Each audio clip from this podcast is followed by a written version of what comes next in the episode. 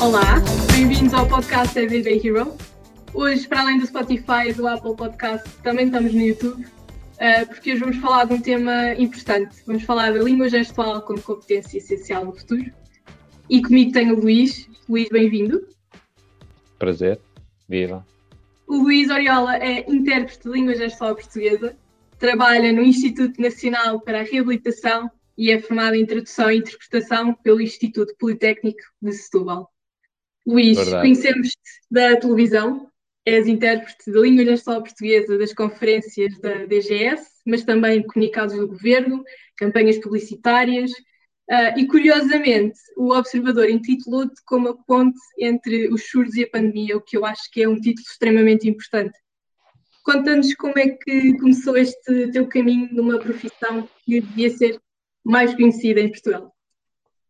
Uh, viva, a todos que nos estão a acompanhar. Uh, como é que isto começou? Eu, eu honestamente nem, nem sei precisar, porque uh, na verdade mi, o, meu, meu contacto com a língua gestual na minha vida existe desde sempre, desde que sou gente, porque eu já nasço no seio de uma família onde a língua gestual portuguesa está presente.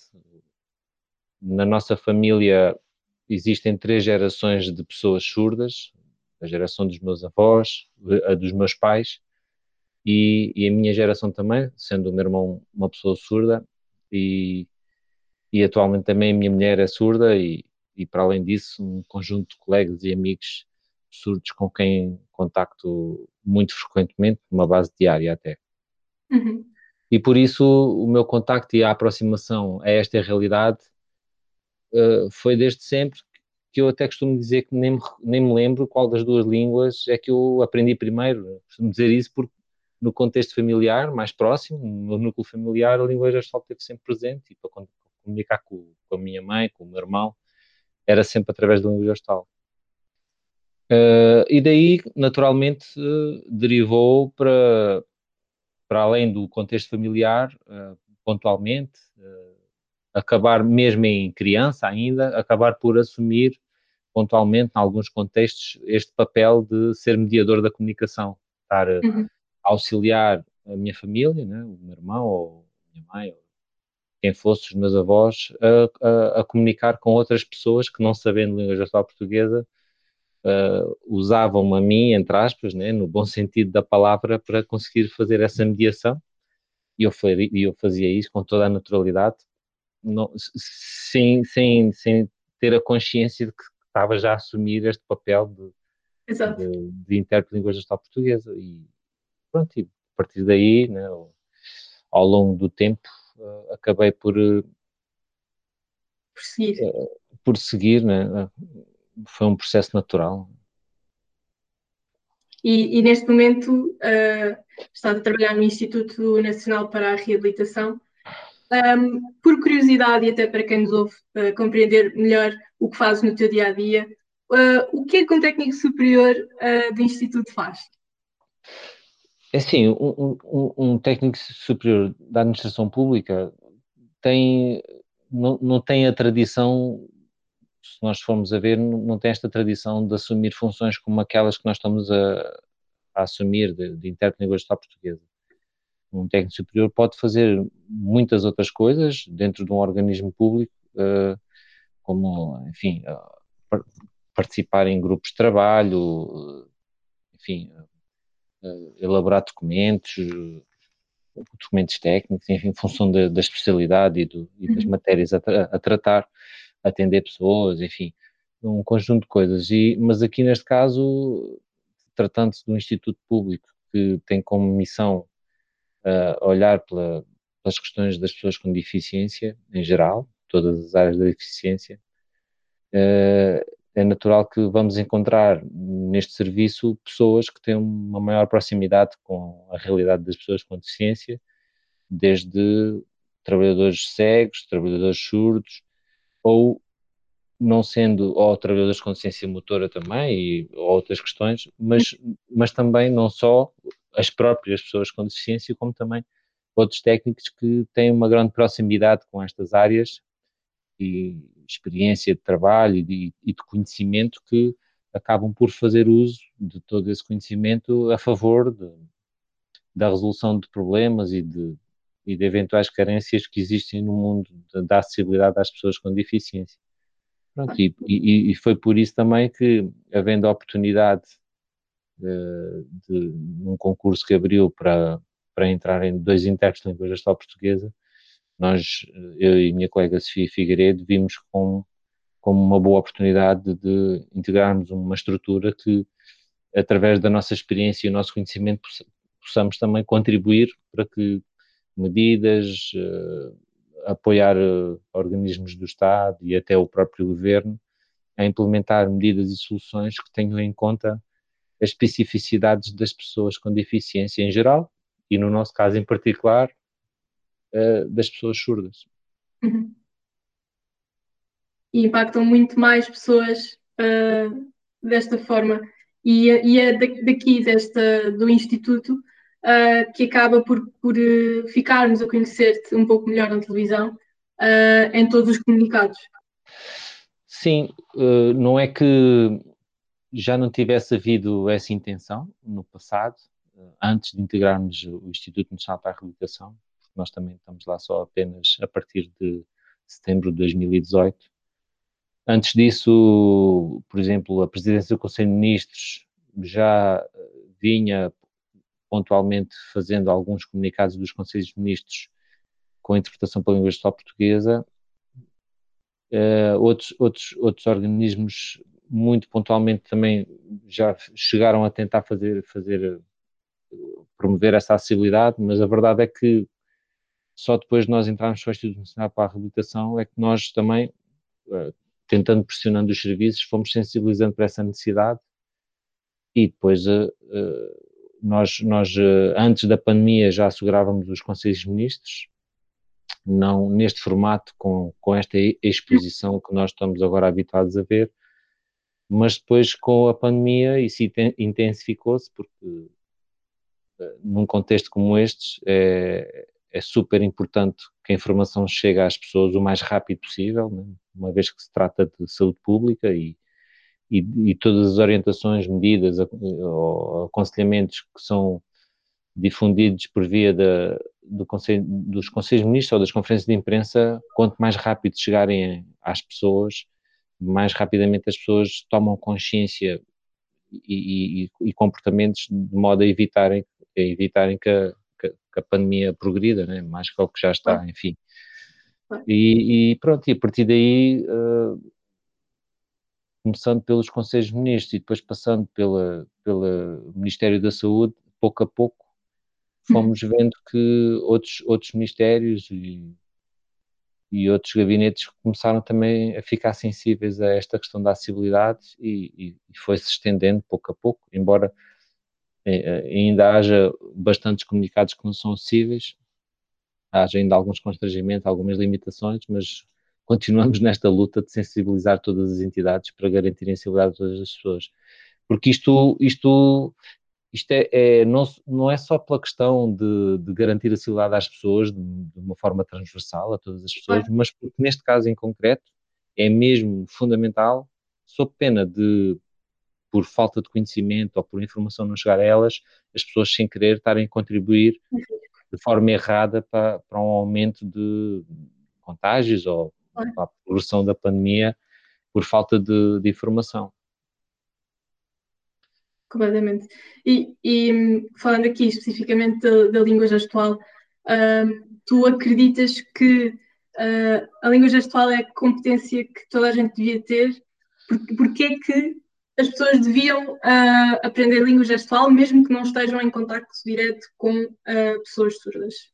No teu caso em específico, tu tinhas pessoas surdas, pessoas da família, mas um, essa não deve ser a razão principal. Devemos cultivar esta, esta competência. Claro que sim. Eu, eu naturalmente, a minha realidade é pouco comum, não é? não é, não é caso único, há mais, há mais pessoas que nascem em contextos familiares onde a língua gestual já está presente e reconhecem nesses, nesses casos a mais-valia que é poderem tirar partido disso, a, a aprenderem a língua e poderem usá-la no contacto com as pessoas surdas. É, eu, eu acho que é fascinante. É, eu, eu considero-me até um, um sortudo, né? um privilegiado por, por ter tido, enfim, a oportunidade de aprender ambas as línguas em simultâneo e poder estar em contacto com os dois mundos, digamos assim. Uhum. Né?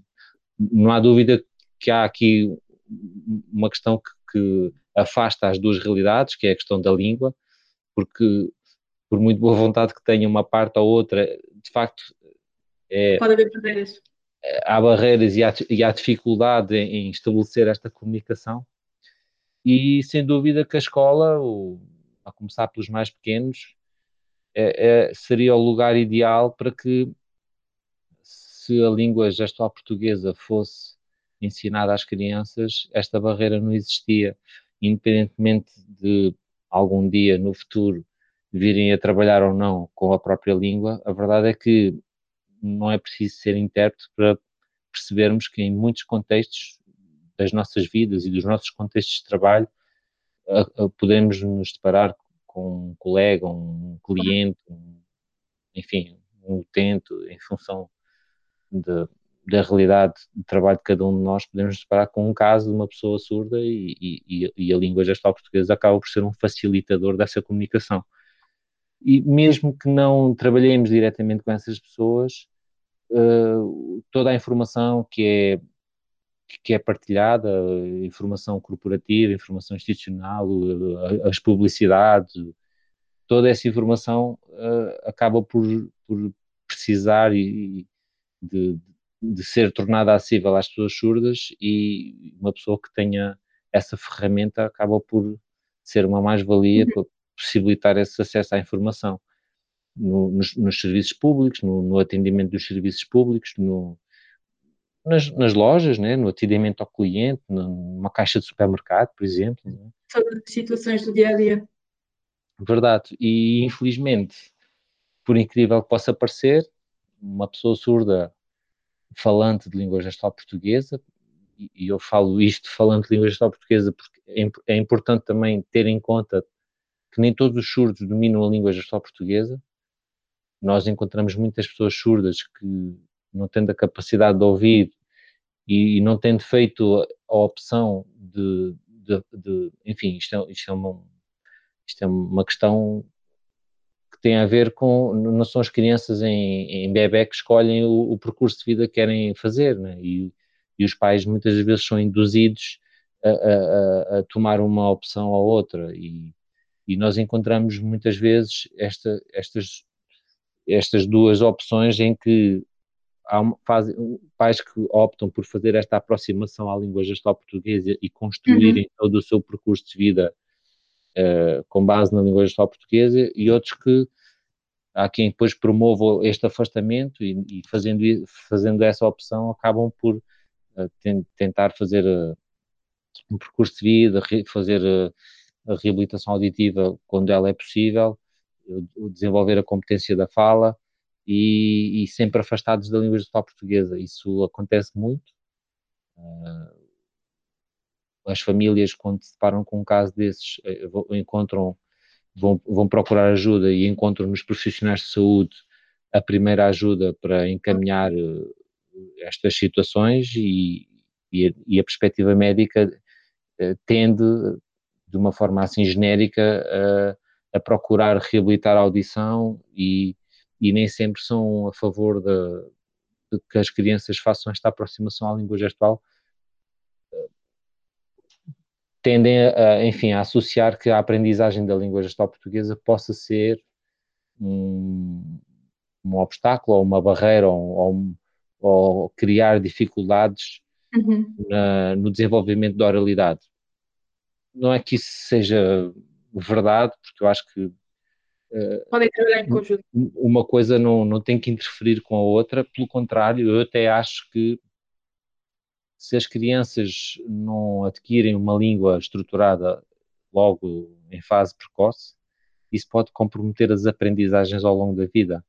E nós constatamos, isso verifica-se com vários exemplos de crianças que uh, apesar do muito trabalho que dedicam a tentar desenvolver a oralidade e a aprender a falar e sendo ou não a, a, a, audição reabilitada, podendo ser ou não, enfim, em, em função dos casos, há, há, casos bem-sucedidos, mas às vezes uhum. nem sempre isso acontece. As crianças dedicam tanto tempo, as crianças e as famílias, os terapeutas, tanto tempo ao desenvolvimento da fala, uh, com o objetivo principal de ver a criança a, a produzir palavras, né, pronunciar palavras, uh, sem que isso represente verdadeiramente o, o, o conhecimento e o desenvolvimento dessas competências e, e, ter a noção desses significados. E, e isto é uma questão, às vezes, sensível de discutir, porque antes, antes que tudo, interessa é que a criança se desenvolva, que faça as suas aprendizagens e que tenha acesso à informação e, e às vezes isto entra aqui um pouco em conflito na parte em que não deve prevalecer tudo a favor de, da competência da fala, quando isso implica atrasar o desenvolvimento da criança, né? E às vezes assistimos aí a alguns casos em que aparentemente isso acaba por, por acontecer, infelizmente.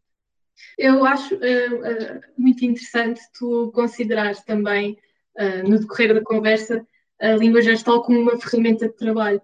Tu achas que esta ferramenta de trabalho devia estar não só nas escolas, como disseste no início uh, da aprendizagem, mas também ser considerada em empresas, em formações?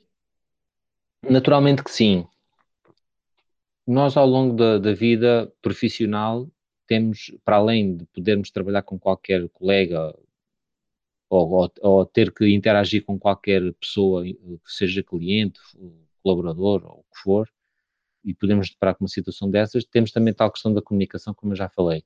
Mas uhum. depois ainda temos mais coisas, que é a questão da formação contínua. Né? Os trabalhadores habitualmente devem atualizar competências ou, adquirir novas competências e a língua gestual também pode ser aqui uma oportunidade, na sequência dos planos de formação que as entidades têm que promover e dinamizar, uma oportunidade para fazer eh, essas aprendizagens para poderem ter mais esta ferramenta para poder interagir com o mundo e com as pessoas surdas em geral.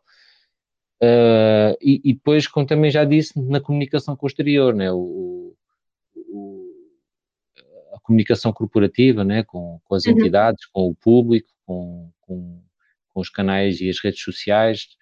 Uh, eu faço aqui também uma nota, uh, porque é igualmente importante, não, não temos que pensar que a acessibilidade às pessoas surdas uh, fica ultrapassada exclusivamente com a língua gestual portuguesa, porque, como disse há pouco, nem todos os, nem todos os surdos dominam a língua gestual portuguesa. Então é importante também considerar que nos conteúdos a disponibilizar às pessoas surdas, uh, esses conteúdos devam também ter a forma escrita. Né? Se for um conteúdo de vídeo, né? um conteúdo multimédia, multimédia para além da língua gestual portuguesa deve ter o, as legendas, e se for informação estática nos sites, ter o texto e ter na mesma um videozinho em língua gestual portuguesa, porque isso é, é compatível, isso é uhum. importante. Uhum. Pronto, e, e, e, depois é assim, uh, voltando um pouco à, à, questão das escolas, isto acaba por se tornar tudo muito mais simples e mais fácil se as crianças já vierem desde das idades mais, mais jovens uh, com, com noções base, básicas de, de língua gestual portuguesa que ao longo da sua vida possam aperfeiçoar e, fazer uh, níveis superiores de, de língua, língua gestal portuguesa. Porque mais tarde, apesar de, de valer sempre a pena e, e, e de ser até um, um, estímulo muito interessante, porque se formos a ver, todas as pessoas que fazem esta aproximação à língua gestal portuguesa acham, acham tão fascinante a aprendizagem desta língua que raramente se afastam dela. Uh, especialmente se tiverem pessoas próximas, ou seja, uhum. colegas de trabalho ou, ou, familiares, familiares, aí a influência acontece de forma natural, né? mas, mas às vezes ao longo da vida deparam-se com uma situação em que estiveram expostos um, na presença da, de uma situação como uma pessoa surda e, e, costuma ser embaraçoso. E eu percebo muitas vezes que, que, nem é por mal, as pessoas não fazem por mal, as pessoas ficam surpreendidas e, e não sabem o que vão fazer, né? E agora, o que é que eu faço? E muitas das vezes acabam por fazer o pior. Eu, como disse, sei que não é por mal, mas, mas uh, fica sempre um amargo de boca né, nas pessoas surdas porque se sentem-se frustradas porque só pelo sim, simples facto de denunciarem que são uma pessoa surda, as pessoas tipicamente e por defeito não procuram contornar a, é, a situação, mas sim afastar-se, simplesmente pedem desculpa e vão-se embora, simplesmente viram costas e isso é, é, é bastante desanimador, né? Nós termos ali um, um confronto de, de circunstância, do, do momento uhum. com uma pessoa que, ah, desculpa, não sabia, uh, tchau. É quase sempre isso que acontece. E, e não é e muito é agradável, não é?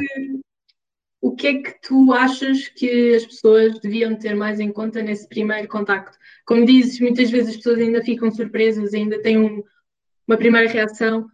Qual é que é o principal, a principal recomendação que tu tens nesses primeiros contactos para que não haja esse, essa situação amarga? Eu, eu, eu diria que é a coisa mais simples que, que qualquer, qualquer pessoa pode, pode fazer em, em qualquer situação que, que lhe surja de forma inesperada, é tentar perceber, tentar. tentar perceber e tentar eh, interagir, porque claro. a pessoa surda não é nenhum bicho de sete cabeças, não é um bicho papão e não é ninguém que nos vem fazer mal. A pessoa surda simplesmente e por defeito elas, elas próprias costumam denunciar, dizendo, olha, desculpa, enfim, não é falando, oralmente como estamos aqui a falar, mas, mas dá para perceber que uhum. as pessoas, olha, não, não estou a ouvir, não ouço, não é? algo assim do género. E isto não tem que assustar as pessoas, pelo contrário, as pessoas podem perceber, ah, ok, não tinha percebido, e depois encontrar diferentes formas de interagir com ela. Quem tem mais uh, apetência e jeito para a mímica ou para fazer assim alguns gestos, mesmo que seja de improviso, não será muito difícil conseguir encontrar ali pontos de contacto. Mas mesmo que não seja habilidoso a esse nível, hoje em dia, com um telemóvel, com um lápis e uma caneta ou uma folha de papel, conseguem, por meia dúzia de palavras, chegarem ali a um entendimento perceber o que é que a pessoa quer, em que é que podemos ser úteis e se podemos ajudar em alguma coisa, uma coisa tão simples, né?